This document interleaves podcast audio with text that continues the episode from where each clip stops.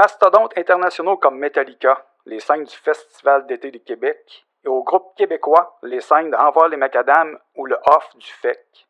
Deux poids, deux mesures pourraient s'en offusquer certains, mais après deux ans de distanciation physique, de masques, de confinement à répétition, de couvre-feu, de faillite et de mort, les préoccupations sont plus profondes. Quel avenir pour le métal québécois après une si brutale parenthèse inattendue? Combien de groupes québécois ont disparu, survécu au virus et à ses dommages collatéraux?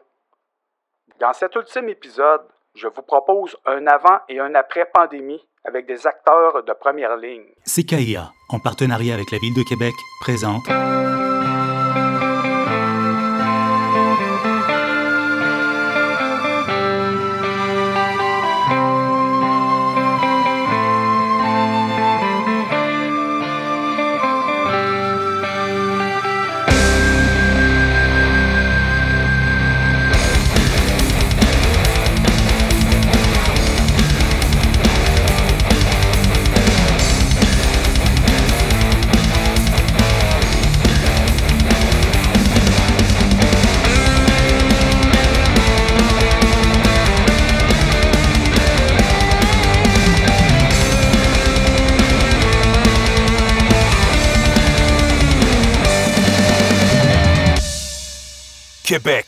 de diamants et de métal. L'avenir du métal, c'est bien fin celui qui, peut le dire et qui prétendra avoir la boule de cristal pour pouvoir lire euh, dans cette boule-là.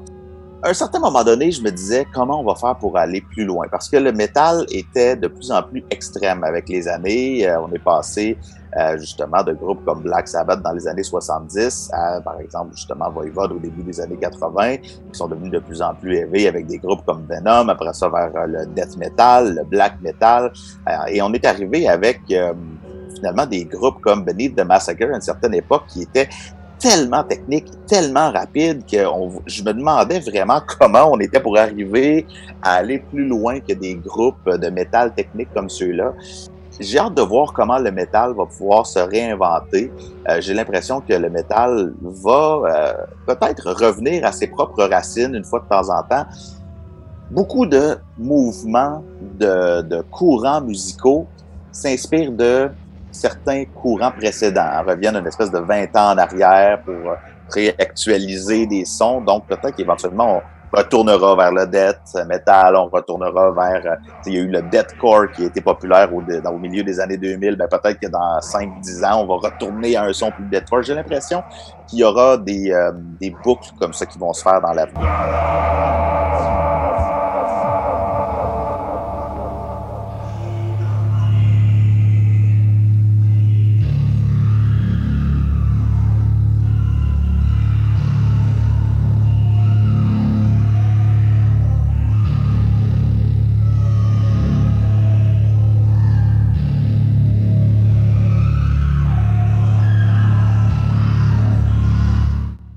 Le métal est le style musical qui compte le plus de genres et de sous-genres, et de sous-sous-genres. Mais épargnons les cerveaux les plus délicats. Pour faire relativement simple, le métal se structure en plusieurs courants. Louis Girard, autrice, nous présente les plus représentatifs. Si on prend la période de 1989 jusqu'à 1997, on peut constater que le style de métal qui est en vogue, c'est pas mal le thrash metal. Parce que là, le, le, thrash metal est en train de prendre la place du hard rock puis du glam. Parce que le, le glam et le hard rock dans les années 80 étaient très forts, étaient très accessibles parce que même si c'était du rock, euh, c'était pas, euh, c'était pas trop mal vu, si on veut. Là, c'est sûr que là-dedans, si je mets Poison, Bon Jovi, ça passait bien, ça pouvait même passer à la radio.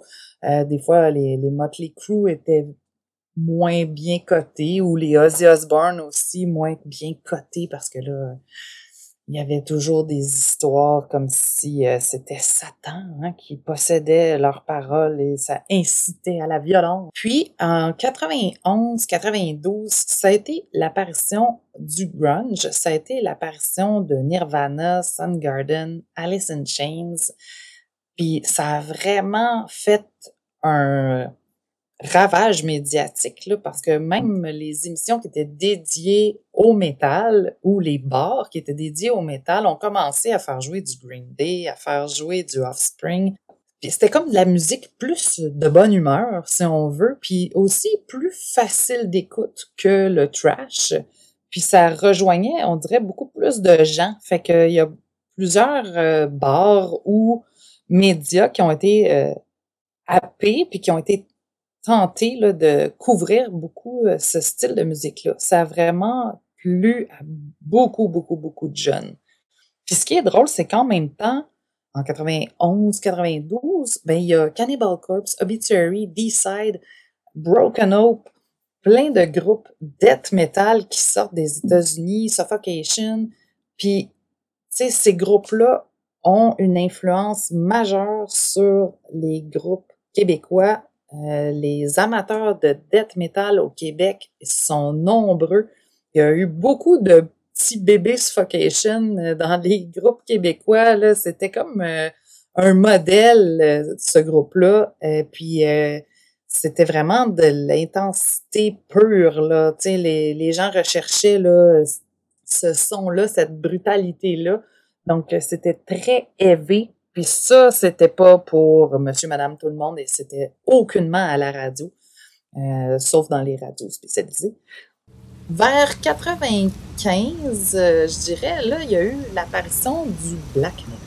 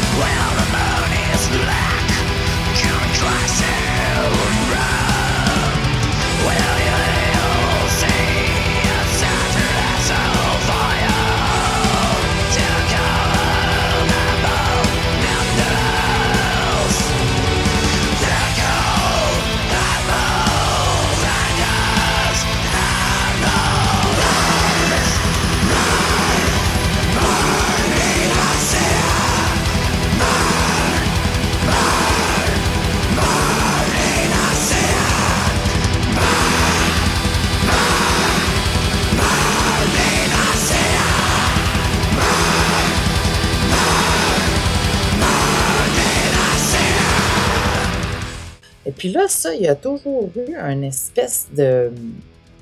Je sais comment dire. Une espèce d'élite.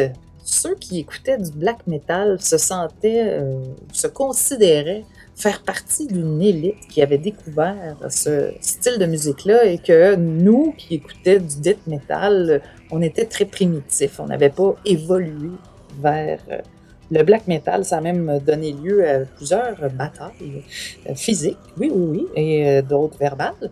Mais euh, le black metal a fait son apparition. Là, on parle vraiment de black metal plus cru, le Emperor Mayhem.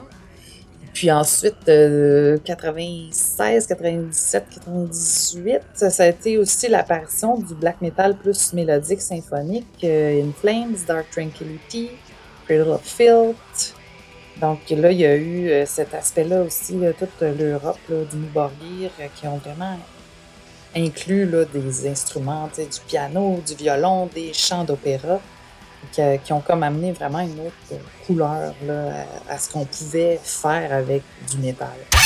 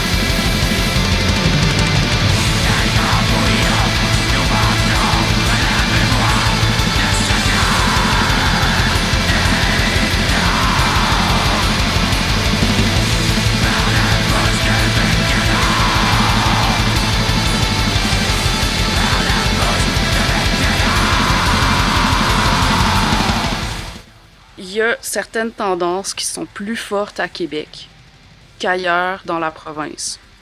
Et ça, c'est beaucoup plus présent dans le black metal.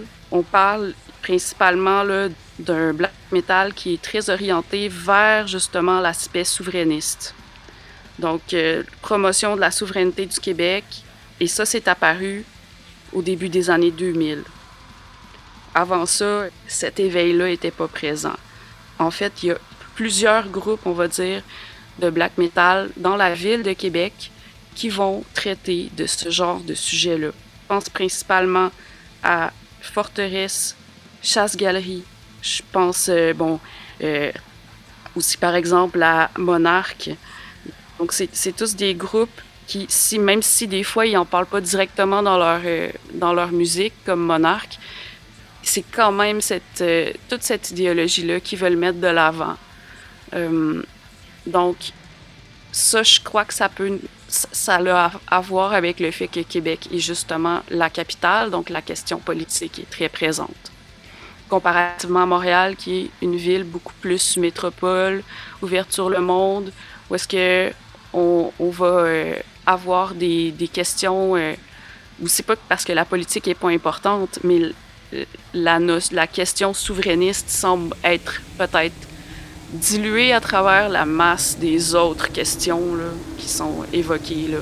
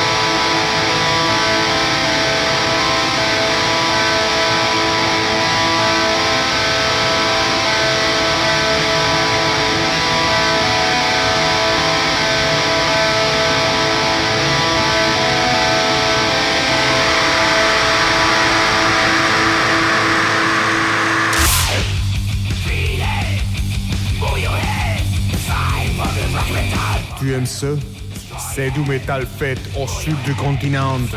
Parce qu'en Amérique latine, on fait plus que reggaeton. On fait du métal. Distorsion First Wave. Du métal avec accent. Les vendredis à 20h à CKIA 88.3 FM. Québec. Dès sa naissance en 1984, CKIA s'affirme grâce à plusieurs émissions telles que Blasphème et Viande froide, comme la radio métal par excellence. Une prise de position aujourd'hui renouvelée avec Distortion First Wave, qui fait la part belle au métal d'Amérique latine. Andrés Martinez, producteur. Distorsion First Wave, c'est une émission qui essaie vraiment de faire la promotion du métal latino-américain ici à Québec. On essaie de faire connaître la musique métal qui est faite en Amérique latine. Je suis ici depuis 9 ans à Québec. Euh, J'essayais vraiment de trouver une bande avec laquelle jouer la guitare. Je, joue la guitare et je chante du métal un petit peu. Et j'essayais vraiment de trouver une bande euh, qui acceptait un petit peu la musique latino dans le genre de métal. Euh, j'ai joué déjà avec quatre bandes ici, mais c'était pas facile de, mettre un petit peu le touche latino. Donc euh, j'ai dit non, les personnes ne connaissent pas vraiment la musique latino métal. J'ai parlé avec les musiciens, j'ai vraiment échangé des, idées de la musique métal. Mais c'était très rare de trouver quelqu'un qui connaissait vraiment une bande de métal latino. On peut dire que 1 sur 10 connaissait une bande de métal et c'est surtout c'était Sepultura euh, la plus connue par tout le monde.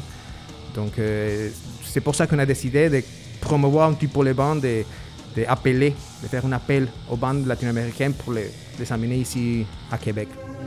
J'ai commencé à faire jouer du métal à CKIA en 1994 à l'émission Vague 80. La radio communautaire était le meilleur moyen de partager ma passion et mes trouvailles. Nos groupes locaux ont une place certainement dans le marché international et je te dirais que certainement dans le marché canadien. Parce que souvent, les, euh, soit les critiques d'albums qu'on voit ou euh, les commentaires, euh, c'est souvent ah, un autre groupe du Québec qui, qui se démarque, un autre groupe du Québec qui sort de, qui sort de la masse. Euh, je te dirais que pour ce qui est de l'international, euh, ben c'est encore vrai. Il y a peut-être euh, une période, justement, dans quelque part là, dans la deuxième partie des années 90, qui, qui a des groupes qui ont eu une reconnaissance du côté euh, un peu euh, aux États-Unis et quelque peu en Europe. Euh, Il y en a d'autres que ça a vraiment explosé. On pense à Kirk qui était sur des grosses tournées et qui jouait, qui jouait partout à travers le monde. Michael Chamberlain. Je suis présentement aux études à l'Université Laval en ingénierie et je suis musicien à temps partiel.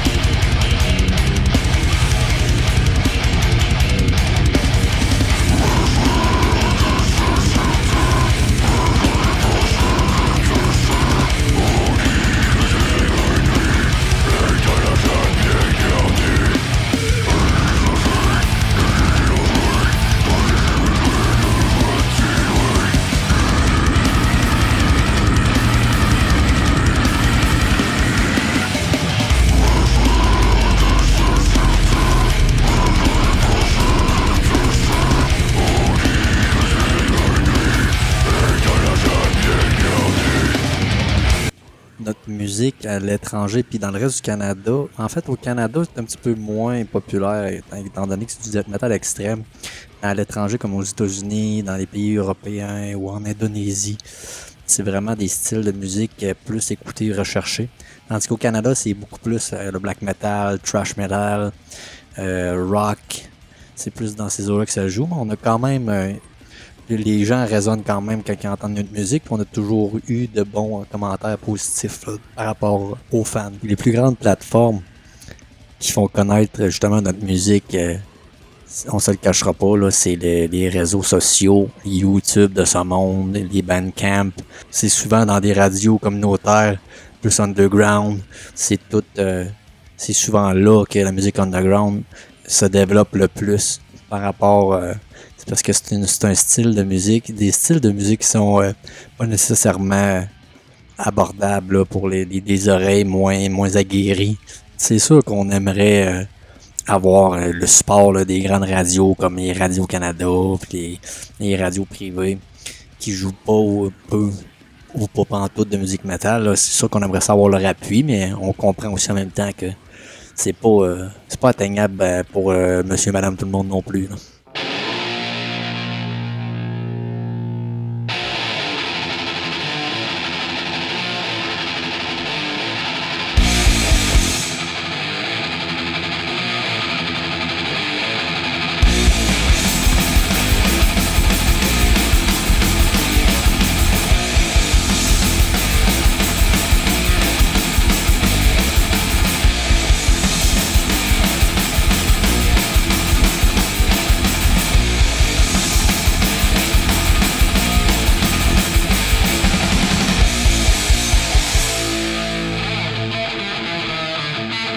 Se révèle en fait, c'est que le, passage de Metallica a tellement été marqué euh, par les membres du groupe. Il y a eu un avant et un après. Et je pense que même pour eux, dans leur démarche de, tournée, euh, et Dieu sait qu'ils en ont fait, refait, euh, tant qu'à aller jouer aussi en Arctique. bon, je pense qu'ils ont fait un peu tous les continents. Et, ce spectacle-là a vraiment été marquant pour eux. Bon, après ça, le retour euh, au Colisée, centre Vidéotron, au moment d'ouverture, c'était d'une logique implacable, évidemment, parce que les gens voulaient absolument les revoir. Et pour le coup, euh, quand on dit qu'une ville peut marquer un groupe, le groupe, euh, nous, on n'avait pas Metallica en tête et on, à la, à la limite, d'un point de vue budgétaire d'un point de vue stratégique, Metallica ne devait pas être là. Euh, pour la petite histoire. Ceci dit, ils étaient à Montréal, si je ne me trompe. Euh, je pense que c'était au stade olympique. Et euh, ils voulaient absolument venir jouer à Québec, au festival d'été de Québec. Et ça a duré quand même un petit temps. Et, et finalement, bon, ben, c'est certain, on n'est pas plus fou qu'un autre. ok, vous voulez vraiment, ça, à la base, c'était pas ça. Peut-être l'année prochaine ou dans deux ans, dans le plan, c'est un peu ça. Non, non, non, non, non. On veut vraiment, vraiment, on est à Montréal, on veut absolument revenir euh, à Québec. Et puis, euh, et, c'est là qu'on se dit, euh, il y a réellement des groupes, il n'y a pas que Metallica, il y en a d'autres évidemment, qui se disent, c'est un passage obligé, si j'ai la chance d'être en tournée, à 500 km de la ville, on va faire le détour, on va y aller. Et c'est ça que ça a révélé. Euh, outre la passion euh, locale pour le groupe, bien évidemment, mais c'est quand même très, très réciproque.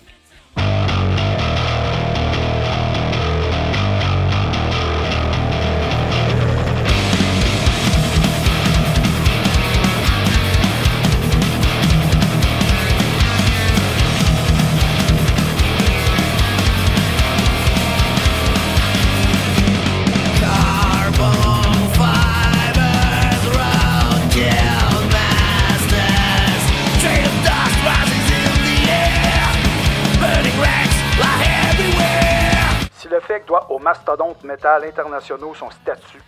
Il aura fallu le off du festival d'été et le festival Envoie les macadam pour que le métal québécois trouve une scène sur laquelle jouer.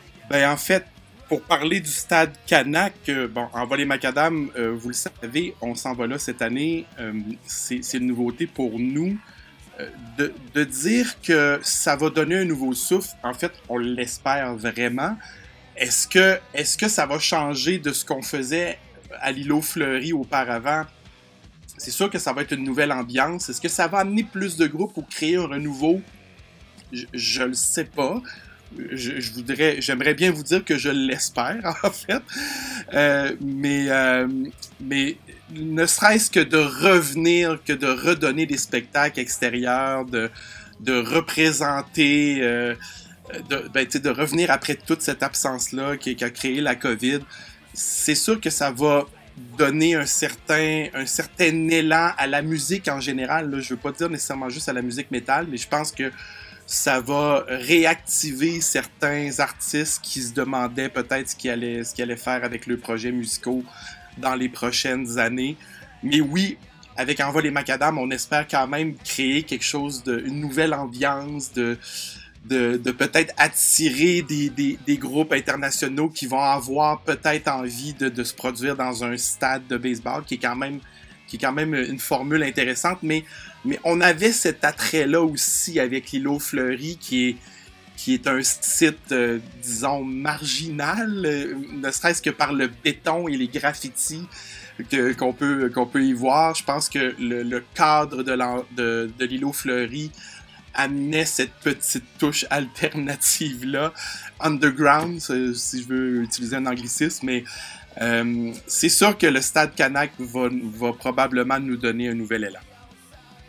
Le métal, pour une programmation dans un festival comme le nôtre, ça remplit plusieurs cases en fait. Donc ça remplit la case d'abord artistique, parce qu'encore une fois, on essaye de faire un grand écart entre le hip-hop et le métal. Et au milieu, il y a plein de choses. Euh, vu qu'on est attitré généraliste, et donc généraliste veut dire tous les genres dans le métal. Donc il y a ensuite l'attente des fans.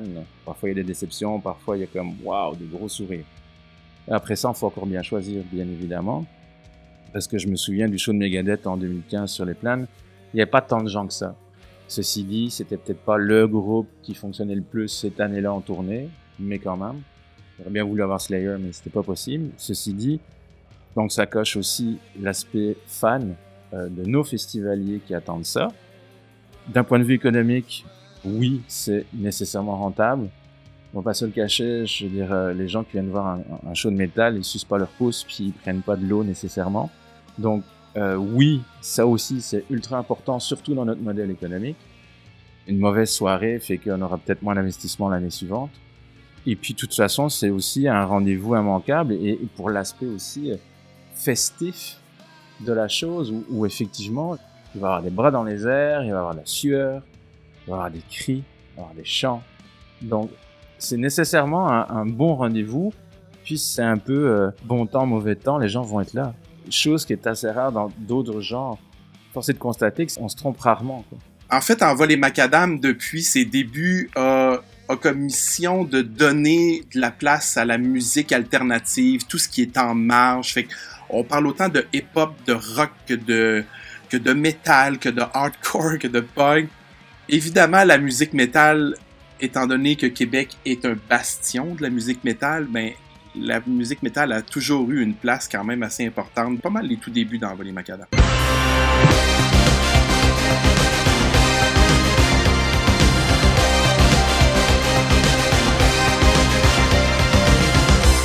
CKIA le journal Pascal Evans. Bonjour à vous. Il n'aura fallu que quelques semaines à la pandémie pour bouleverser comme jamais depuis la Seconde Guerre mondiale le quotidien des Québécois. En fait, la situation a évolué si vite que le gouvernement a dû rapidement passer des simples avertissements aux règles strictes. Sur le plan sociologique, les impacts d'un événement planétaire comme la pandémie sont multiples. Certains aspects ne se feront ressentir qu'à rebours et n'ont pas épargné les métalleux, par nature assoiffés de partage et pour qui le métal est d'abord une communion humaine. Sur le parvis de l'église Saint-Jean-Baptiste, Pascal Bédard, sociologue. C'est vraiment important dans une situation, j'ai envie de dire traumatique au sens large, euh, comme une pandémie, où on a eu l'impression que le monde s'est dérobé sous nos pieds, et qu'on contrôlait plus rien. D'autant plus que euh, nous étions dans un moment de bouleversement, non seulement de nos habitudes, euh, de bouleversement de nos référents habituels. Comment savoir si quelqu'un me sourit ou pas quand il porte un masque? Comment décoder? Maintenant, on est tous rendus très bons là, pour décoder tout ça à travers les yeux. Mais au départ, on se sentait euh, oppressé par cette espèce de, de, présence coupée. Puis en plus, on a été bouleversé euh, de façon majeure dans la, la, gestion de la vie publique. Quelque chose comme un couvre-feu, on ne sait pas encore, mais c'est très violent hein, pour une société. C'est l'espace public, c'est quelque chose qui est probablement la représentation et à la fois le, l'endroit réel où on peut vivre cette appartenance commune. On est tous sur le même trottoir. Le, le, trottoir appartient à la collectivité. Il est le monde commun, c'est ça. Donc là, on, a, on a été privé en bonne partie de cet espace public. Toute la vie politique, tout le rapport à la vie, euh, à la vie commune. On est des êtres sociaux après tout, euh, les êtres humains. Alors on, on, on raisonne. C'est important. Je pense que c'est vital. Peut-être que c'est ce qu'on a découvert dans cette pandémie. Moi, j'espère je, pour la scène métal et pour les autres scènes culturelles que euh, cette expérience, bon, traumatique, mais aura pour effet de nous faire prendre conscience de, de toute la richesse de ce partage. La pandémie dure depuis un an et demi. Euh, donc, ça fait un an et demi qu'on n'a pas bu une bière avec la gang. Ça fait un an et demi qu'on n'a pas vu de spectacle, qu'on n'a pas trashé tout en sueur, bras dessus, bras dessous, en chantant à tue-tête les refrains qu'on écoute seul chez nous d'habitude. Je sais pas c'est quand le premier spectacle où on va se retrouver. Est-ce qu'il va falloir avoir une preuve de vaccin pour aller voir le spectacle? Est-ce que là, euh, on va devoir se tenir à deux mètres? Est-ce qu'on va pouvoir trasher en rond, se donner un high five? Il y a comme un contact humain qui a été brisé euh, par cette pandémie-là. C'est comme cette gang-là que on n'avait jamais besoin de s'appeler pour se voir parce qu'on savait qu'on se verrait au prochain spectacle. Ben, eux, j'ai hâte de les voir, j'ai hâte de les retrouver. Ben, est-ce qu'on va pouvoir se faire un gros hug? Est-ce qu'on va pouvoir trasher en rond, faire un stage dive, puis se postillonner d'en face, puis se partager une bière, tu sais? C'est un peu bizarre. Hein? Je sais pas comment ça va se passer. Je sais même pas c'est quand le prochain show.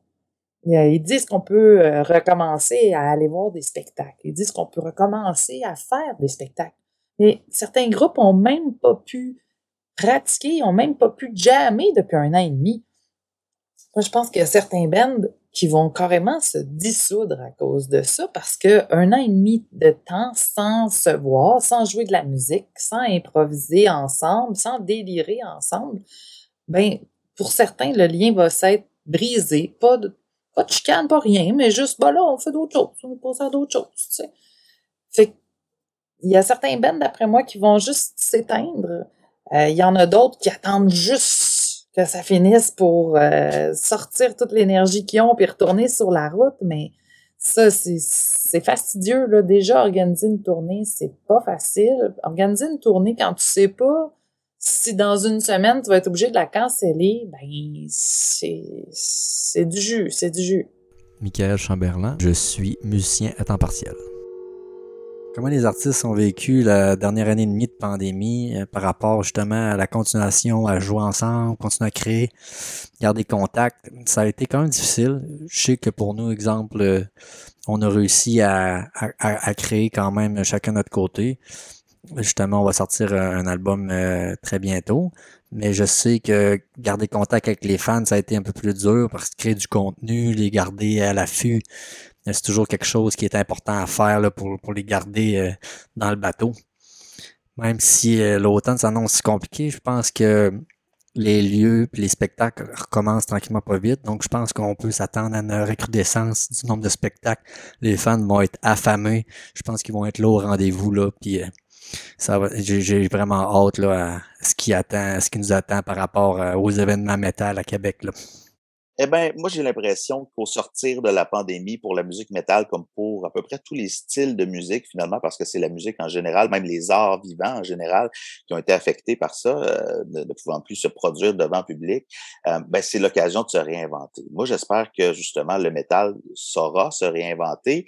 Alors, j'espère que le métal va ressurgir en force dans plein de villes du Québec, euh, dont à Québec, dans des endroits, justement, où on va pouvoir décentraliser tout ça, où le public va être au rendez-vous et euh, d'où vont émaner aussi plein de groupes d'un peu partout, des groupes locaux, etc. Parce que s'il y a une des choses que la pandémie nous a appris, c'est qu'on peut maintenant aussi se produire sur le web, on peut être n'importe où et se produire partout dans le monde grâce à Internet, grâce aux différentes technologies. Donc, j'espère que la musique métal va pouvoir surgir d'un peu partout et continuer de se euh, décentraliser plutôt que d'être à un seul endroit euh, dans le monde. Et puis j'espère que les groupes vont reprendre la route aussi pour pouvoir se produire partout sur les routes du Québec, du Canada et de l'Amérique du Nord.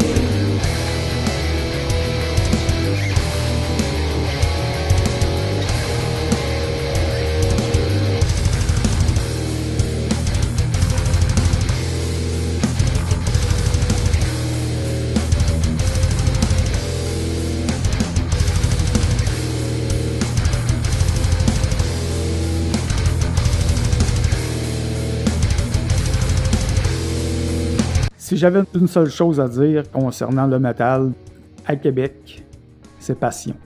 Évidemment, l'énergie que le, métal dégage, l'énergie des musiciens, l'énergie de la foule, l'énergie de l'ambiance, c'est vraiment un ingrédient important de, la musique euh, métal. C'est souvent ce que les fans viennent chercher, le, sentiment de, se défouler, de s'exprimer. Le métal, c'est une musique mouvementée qui a des rythmes rapides ou lents, mais il y a toujours une énergie intense de, qui ressort de ça. Puis c'est souvent ça qu'on veut aller rechercher comme émotion, comme émotion forte dans les spectacles de métal au Québec. Le métal, c'est de l'énergie pour moi. C'est l'énergie. Alors moi, je retiendrai puissance, fidélité. Tout de dette, qui est très le slogan de Voivode. Moi, je retiens ça. Je suis un fan de Voivode. J'ai tellement de respect pour ces gars-là. Fait que tout de dette.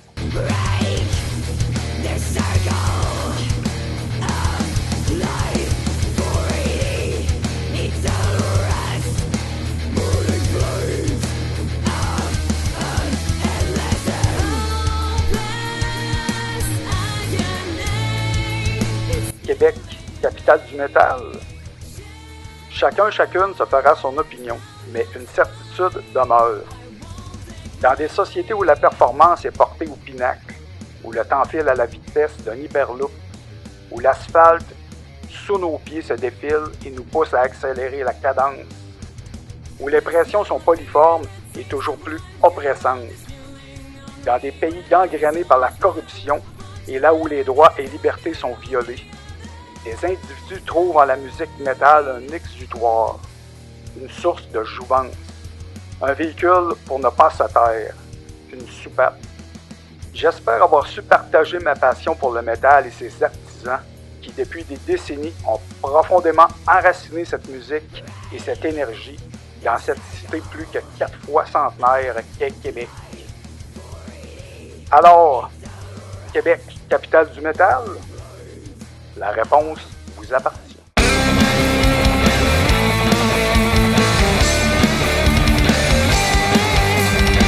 Vous venez d'écouter Québec de diamants et de métal.